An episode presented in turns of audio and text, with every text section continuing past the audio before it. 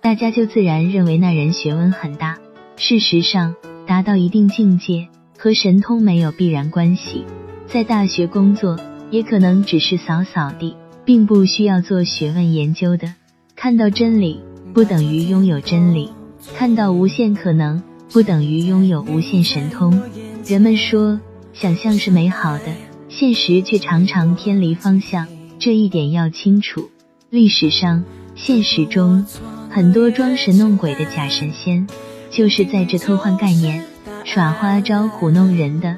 说到神通，顺便谈一下神通这东西。从原理上讲，其实并不神秘，就是某个宇宙存在的规则。现在为止，人们都是偶然发现，远超当前人类的科研发现水平和时序进度需要，俗称天机。可以理解为一种现在还未被发现的极端高级的科学原理及原始。另外解释，被某个偶然碰巧发现的人，通过画龙点睛般的方式触动，使宇宙本有的协作机制开始启动。经过一系列运作后呈现出来的，为现代人所压抑的超寻常结果，分为真实结果和虚拟结果。真实结果是真有物质或效果产生的。虚拟结果相当于我们看电影时，电影画面里也在放电影，并不真实存在，可以认为是一种假象，不能起真实作用，但能作用于心理方面。神通相当于人类发展中的一种简陋，或者说是天上掉馅饼更恰如其意。不过话说回来，有偶然也有必然。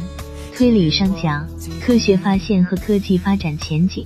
就如数学的无穷大，很多非常有趣的，等待人们去探索的未来科学知识，大家有时间可以去网上搜索了解，比如莫比乌斯环等。举个现代的例子，可能更容易明白，和完整建造一架飞机是一个道理。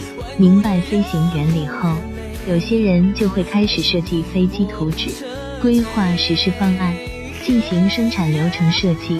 然后组织人力、物力等资源配置，通过一系列协作机制生产出飞机。不用说别的，现在很多人没有得到科学普及的人，看到飞机在天上飞，仍然觉得很神奇。扯远了，先暂且打住。万事开头难，开始涉及特殊领域的实质更是难上难。先自问自答一个最初始的问题：我们是否真的看到？答案是真的。至于怎么证明，同上面的悖论无法证明。金刚经里佛陀在和须菩提的对话中说：“如来是真语者、实语者、如语者、不狂语者、不异语者。”我想这句话就是此情此景下最好的答复。这样的自我确认是有道理的，也是必须的。本来就不容易证明，你要能够证明，就已经无需证明了。佛陀说这句话的用意。我心领神会，在这个事情上，也许信任是最简单也是最容易的证明。但信任这东西讲开来又可以讲到天荒地老。一般情况下，一个人要。